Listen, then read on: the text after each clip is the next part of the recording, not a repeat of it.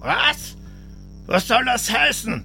Da kommt ein riesiger Asteroid auf uns zu und ihr seht den erst jetzt, wo die Kacke am Dampfen ist? Dann, dann holt mir diesen Bruce Willis.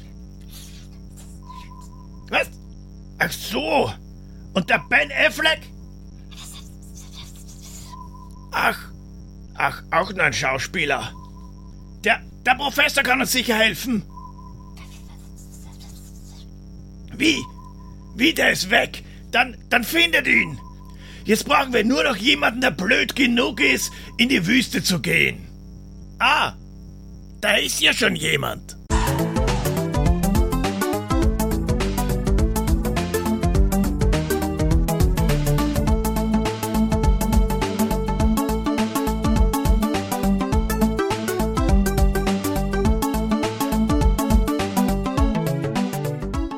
Grüß euch die Madeln, servus die Burm zur Episode 108 von Pixelbeschallung, dem Armageddon unter den Retro Gaming Podcasts. Heute gibt's was schön Nischiges. Also zumindest glaube ich, dass die wenigsten unter euch den Titel kennen werden, nämlich Terramax. Terramax, auch bekannt als Cosmic Relief, Professor Renegade to the Rescue, hat 1988 das Licht der Welt erblickt, zumindest auf den meisten Systemen, entwickelt von Tech Software mit ein bisschen Argus Press Software, dürfte wahrscheinlich einer der Publisher gewesen sein, war auch teilweise Grand Slam und auch ein paar andere.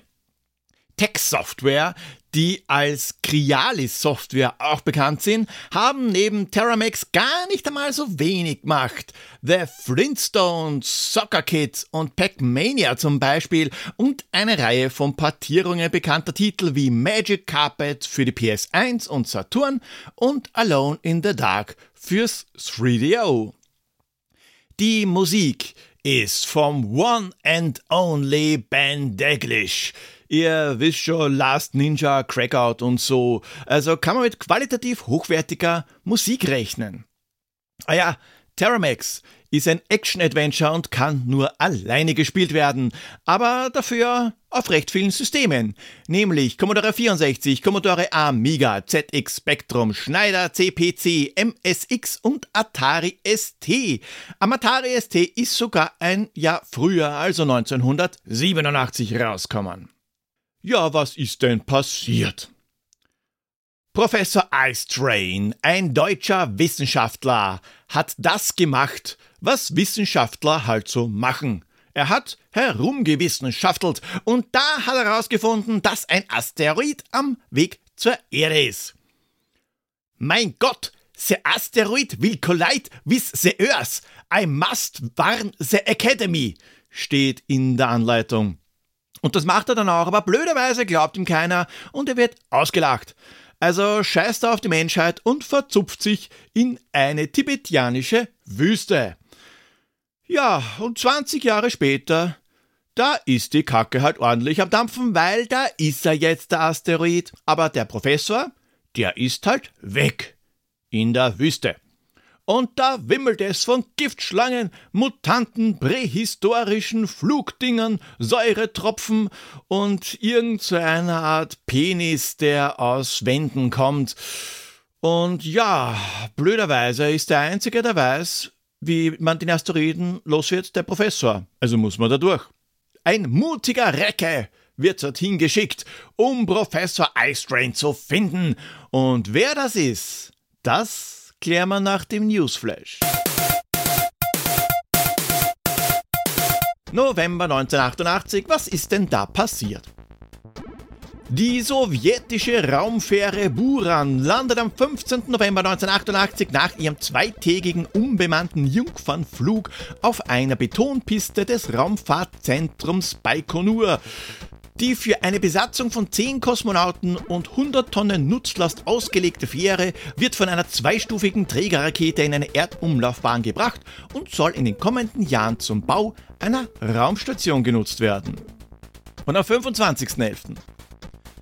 US-Präsident Ronald Reagan lehnt durch Unterschriftsverweigerung ein vom Kongress in Washington verabschiedetes Gesetz zur Einschränkung von Lobbyaktivitäten ehemaliger Parlamentsmitglieder und Regierungsbeamten ab.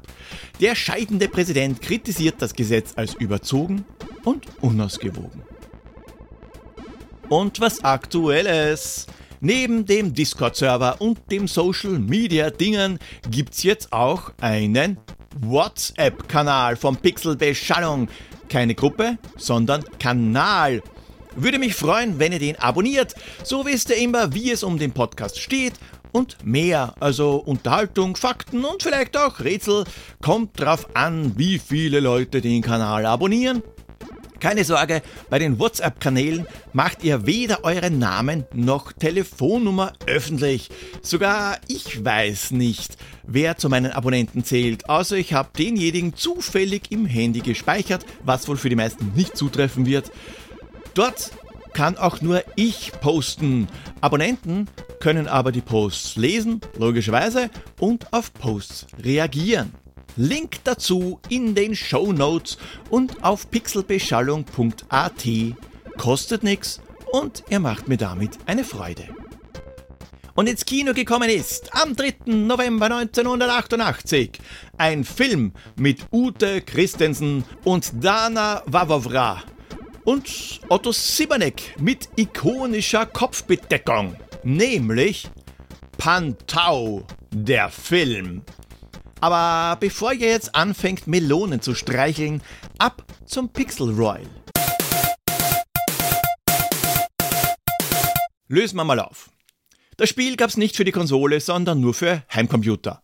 Check. Es stört schon wieder mal den Frieden einer dieser Asteroiden, die zur Gattung Arsch gehören und mal gern die Welt zerstören. Haben wir ja schon gecheckt mit der Story. Auch, dass das der Professor Ice Rain gewusst hat und ihn aber keiner geglaubt hat. Tibet habe ich da bewusst eingestreut, um die Google-Suche zu erleichtern. Aus fünf Forschern kann man wählen. Dazu kommen wir gleich. Wir liefern Teile der Maschine für die Anti-Asteroid-Routine. Ja, die Teile muss man bei Terramex dem Professor abliefern. Wenn's in 30 Tagen nicht geglückt, ist die Erde leicht gefickt. Und genau so ist es. 30 Tage hat man Zeit und die Sache mit der kosmischen Erleichterung am Ende, naja, kosmische Erleichterung, Cosmic Relief. Ja? Gewusst haben es erwartungsgemäß wenige, weil Terramex keine Sau kennt. Die richtige Lösung hat mir Tobias geschickt. Der macht den 18.10. zum Tag des zweiten Frühlings. Bully B ruft den Kölle Alarv-Tag aus. Natürlich am 11.11. .11. Lemminger ist auch wieder dabei und hat sich den 28.06. ausgesucht als IBM Kompatibilitätstag. Haha, beim ersten Mal richtig ausgesprochen. Andreas von Pfandflaschen für Nutella hat's diesmal zwar nicht gewusst, aber dafür letztes Mal und ich, Orsch, hab auf ihn vergessen. Deswegen wird's jetzt nachgeholt und der 21.02. eingetragen das ist jetzt der Pfandflaschen für Nutella-Tag. Und warum? Naja, hört in den gleichnamigen Podcast rein, dann wisst ihr es.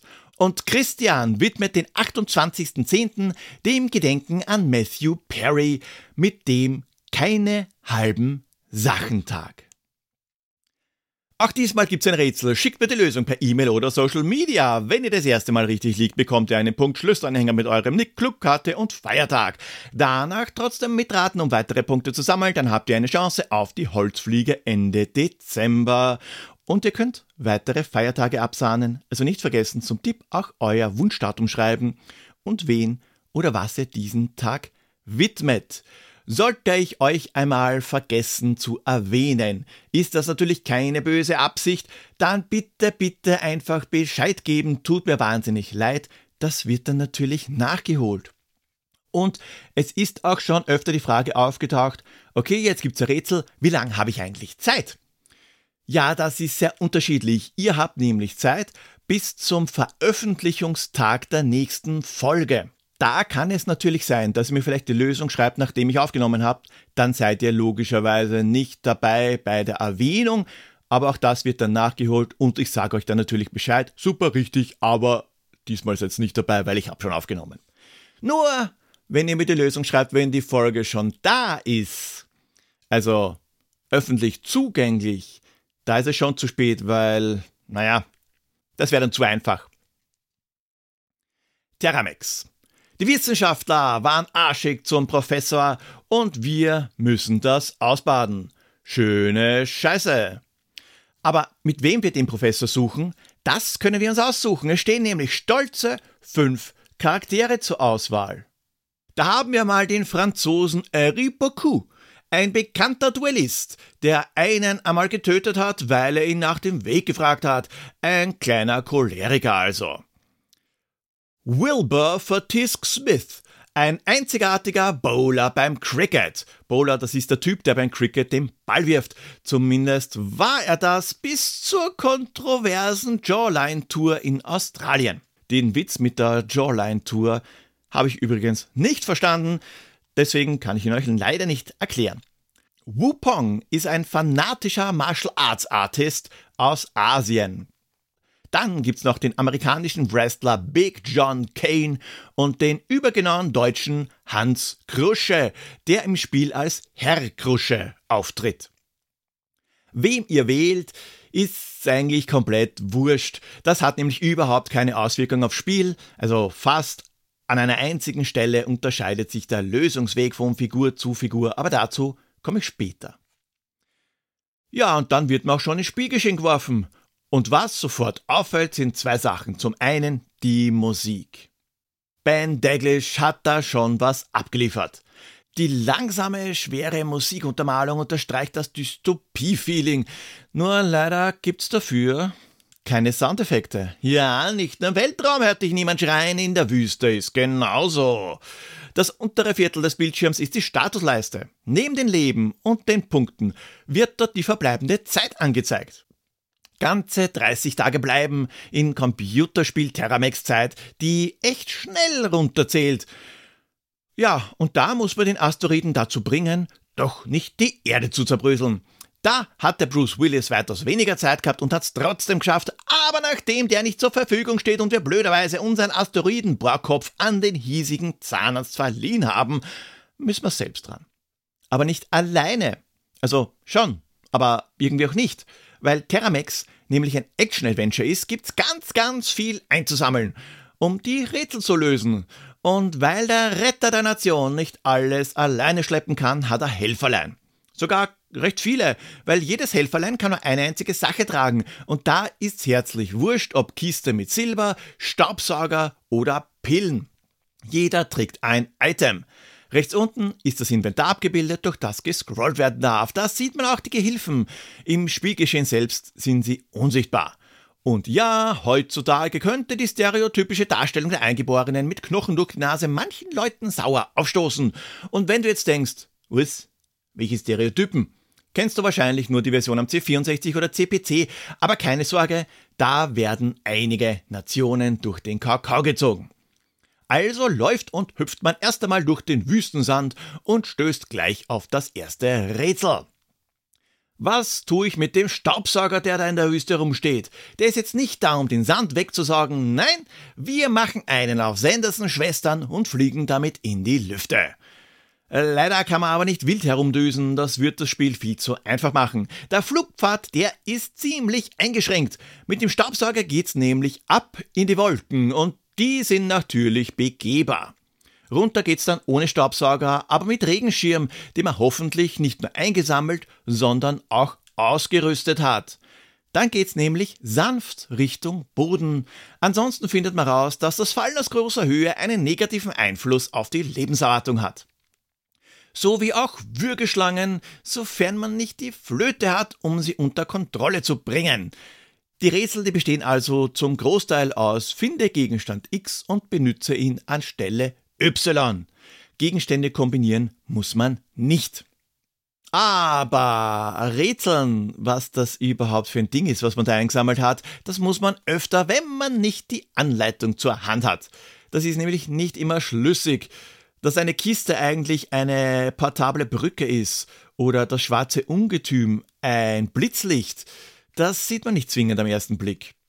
Und auch nicht am zweiten. Da hilft eben nur ein Blick in die Spielbeschreibung. Und wenn man die nicht hat, kann es schwierig werden, muss es aber nicht, weil im Zweifelsfall kann die künstliche Intelligenz bemüht werden. Im übertragenen Sinn, mit einem Druck auf T für Think grübelt unser Pixelmännchen nämlich kurz und blendet dann ein, welchen Gegenstand man an dieser Stelle einsetzen könnte. Meistens jedenfalls und auch nur, wenn man auf die glorreiche Idee kommt, an der richtigen Stelle T zu drücken. Man muss ja nicht zwingend gleich wissen, dass genau an der Stelle überhaupt irgendein Gegenstand zum Einsatz kommt. Der Lösungsweg, der ist immer der gleiche, bis auf diese eine schon angesprochene Stelle – weil da kommt es darauf an, welche Figur in die Wüste geschickt worden ist. Genauer genommen geht es um die geheime Formel, die eingesammelt werden muss. Bei Herrn Krusche wird die von einer Wache bewacht. Nur wie kommt man als Deutscher an der Wache vorbei? Durch Saufen. Bierfass eingesammelt und Wetttrinken mit der Wache veranstalten. Fertig, weil mehr saufen als Herr Krusche kann keiner. Außer vielleicht die Annie aus Zack McCracken. Die Animation hat zwar irgendwie was von Wettwichsen, soll aber Wetttrinken sein. Wachen waren in den 80ern halt leicht unter den Tisch zu saufen, egal ob in einer Höhle oder bei Stonehenge. Bei Wupong versperrt ein Monster den Weg. Das kann man zwar nicht loswerden, aber unschädlich machen, indem man es mit einem Blitzlicht blendet. Bei Henri Pocou ist ein Abgrund im Weg, über den praktischerweise ein Seil gespannt ist. Da kommt man, da, da, da kommt man natürlich nur mit dem Einrad drüber. Wilbur Fortisk Smith macht einen präzisen Wurf mit einem Cricket Ball und bei Big John Kane kommen die Reitersporen zum Einsatz. Also nicht wundern, wenn ihr Gegenstände einsammelt, die ihr im ganzen Spiel nicht braucht, denn sind für eine andere Figur. Ich gebe ja zu, dass nicht alle Rätsel logisch sind. Dass an einer Stelle mit einer Schlangenflöte ein Seil raufbeschworen werden muss, ist genauso unlogisch wie die Tatsache, dass der Professor von einem Vampir bewacht wird und den wird man nur los, wenn man aus dem kaum erkennbaren Silber ein Kreuz zimmert. Nur muss man auch die Werkbank finden, weil dort kann man das Silber benutzen. Eine Komplettlösung ist trotzdem nicht zwingend erforderlich. So hochgradig durchdacht sind die Denkaufgaben nicht. Dass man für den Heißluftballon ein Blasebalg benötigt, das kann man sich schon irgendwie herleiten. Oder dass man lieber das kleine Pulverfass benutzen sollte, weil einen das große ins Nirvana schießt. Spätestens nach dem ersten Mal weiß man, das war wohl zu viel Schwarzpulver. Geschick ist nur vereinzelt notwendig. Knobeln steht bei Thermex eindeutig im Vordergrund. Zum Schluss, Achtung Spoiler, baut der Professor die ausgeklügelte Asteroidenabwehrmaschine. Einen gigantischen Flipperfinger, der das Teil wegkatapultiert. Ihr wisst schon, Flipperfinger, das ist der Teil des Flippers, mit dem man die Flipperkugel herumschnippt. Hat nichts mit Delfinen zu tun. Live dabei, als die ersten Prototypen eines Flippers produziert worden sind war sicher Pierre, oder?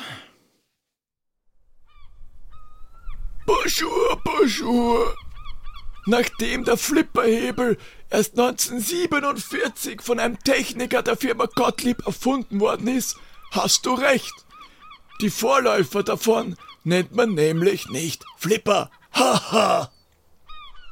Nach Terramex kommt einmal was Bekannteres. Äh, glaub ich. Das nächste Spiel, das ist ganz cool. Unser Ziel, der Planet Tool. Das Böse hat nur ein Problem, weil das findet gar nicht geil der Held Kyle.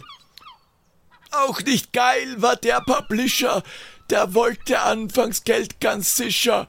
Jahre später war es Freeware, das war sehr nett, doch jetzt heißt's Geld her. Da kommt der Royal von seiner Reise. Das findet der Frevler dezent scheiße, weil Keil die Leute retten will. Der Finger am Abzug niemals still. So bahnt sich unser Zottelhaar den Weg durch Labyrinth. Hurra! Nach 17 Levels ist aus der Zauber. Der kleine Prinz, der ist jetzt sauber. Ja, den letzten Abschnitt lass ich weg. damit's etwas schwerer wird, ich gehe jetzt Fernsehen. Irgend so ein Kriegsfilm mit einem Helikopter. Au revoir. Danke, Pierre. Naja, schauen wir mal, ob das jemand weiß. Hm, möglich. Die meisten werden es kennen, aber naja, jetzt, wo ich das Rätsel gehört habe, könnte es interessant werden. Schau mal. Interessant ist auch das Ende von Terramex neben diesen seltsamen Flipperfinger. Dem Professor am Ende, dem muss man nämlich ein paar Gegenstände bringen, bevor er die Welt rettet. Warum er dann doch die Welt rettet, obwohl er eigentlich drauf geschissen hat, weil deswegen ist er in der Wüste, das ist eine gute Frage, darüber könnte man spekulieren. Vielleicht hat er auch die ganzen Gegenstände nicht gefunden, wie den verbogenen Kleiderhaken. Okay, das kann es auch nicht sein. Aber zum Schluss bringt man ihm noch eine Tasse Koffein. Vielleicht war das eine Wiedergutmachung. Und dann braucht er noch ein wenig Zeit übrig, weil der Professor, der erledigt seinen Job recht gemächlich, sage ich einmal. Terramex ist jetzt kein Must-Play-Titel, aber irgendwie hat man schon was verpasst, wenn man das Spiel nicht kennt. Zumindest ein Video davon sollte man sich anschauen. Nachdem bei Terramex bewusst mit Stereotypen gespielt wird, darf man allerdings keinen Stock im Arsch haben. Die Grafik ist Mittelmaß, da gibt's weitaus schönere Spiele, aber die Musik, die Musik, die hat sich in mein Hirn einbrannt. Die meisten Rätsel sind sogar recht logisch, sofern man erkennt, was die Gegenstände darstellen sollen. Damals habe ich absolut keine Ahnung gehabt, was zu tun ist. Mangels Internet, das gab es ja damals noch nicht, war es auch ein bisschen schwierig nachzuschlagen. Nichtsdestotrotz habe ich Terramex ab und zu gespielt und bin halt ziellos herumgelaufen. War auch lustig. Heute war es ein bisschen einfacher dank Internet. Größtenteils war es einfach hilfreich, die Anleitung zu lesen, weil da beschrieben ist, welches Symbol welcher Gegenstand ist. Und ja, ich hab's durchgespielt. Wenn man mal weiß, was man machen muss, ist Terramex nämlich gar nicht mehr schwierig. Terramex ist, ich habe es schon ein, zweimal erwähnt, ein Nischentitel, deswegen müsst ihr gar nicht schauen, ob das in irgendeiner Collection dabei war. Da braucht ihr schon ein altes System und das Originalspiel auf Diskette oder Tape, damit ihr Terramex spielen könnt. Die Preise fürs Tape reichen von günstig bis geistesgestört, je nachdem für welches System und vom welchen Käufer. Habt ihr eine Idee, welches Spiel Pierre sucht, dann schreibt mir euren Tipp per E-Mail oder Social Media. Wollt ihr, dass ich mir ein bestimmtes Spiel vornehme, dann lasst es mich wissen und auch wenn ihr eine Idee für Intro habt, könnt ihr Pixelbeschallung gerne mitgestalten. Folgt mir auf Twitter at pixelpoldi, Instagram at pixelbeschallung. Vergesst nicht auf dem WhatsApp-Kanal. Ich würde mich unglaublich freuen, wenn ihr den abonnieren würdet und auf Discord begrüße ich euch auch gerne. Links in den Show Notes und alle Links inklusive sämtlicher Social Media Links findet ihr auf www.pixelbeschallung.com www.ftf.at. Und Poldis Weisheit Nummer 108. Ladet Wachen lieber zum Saufen ein, anstatt vor ihnen zu masturbieren. Baba!